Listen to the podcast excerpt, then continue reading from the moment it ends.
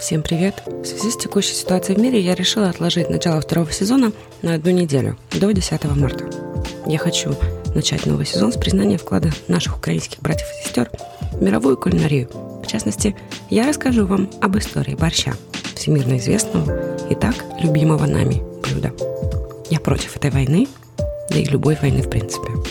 Не забывайте, что ковид не вышел из чата, как это может показаться особенно сейчас у нас в России. Поэтому продолжайте соблюдать все предписания. Пожалуйста, берегите себя. Пока-пока, а я вернусь 10 марта.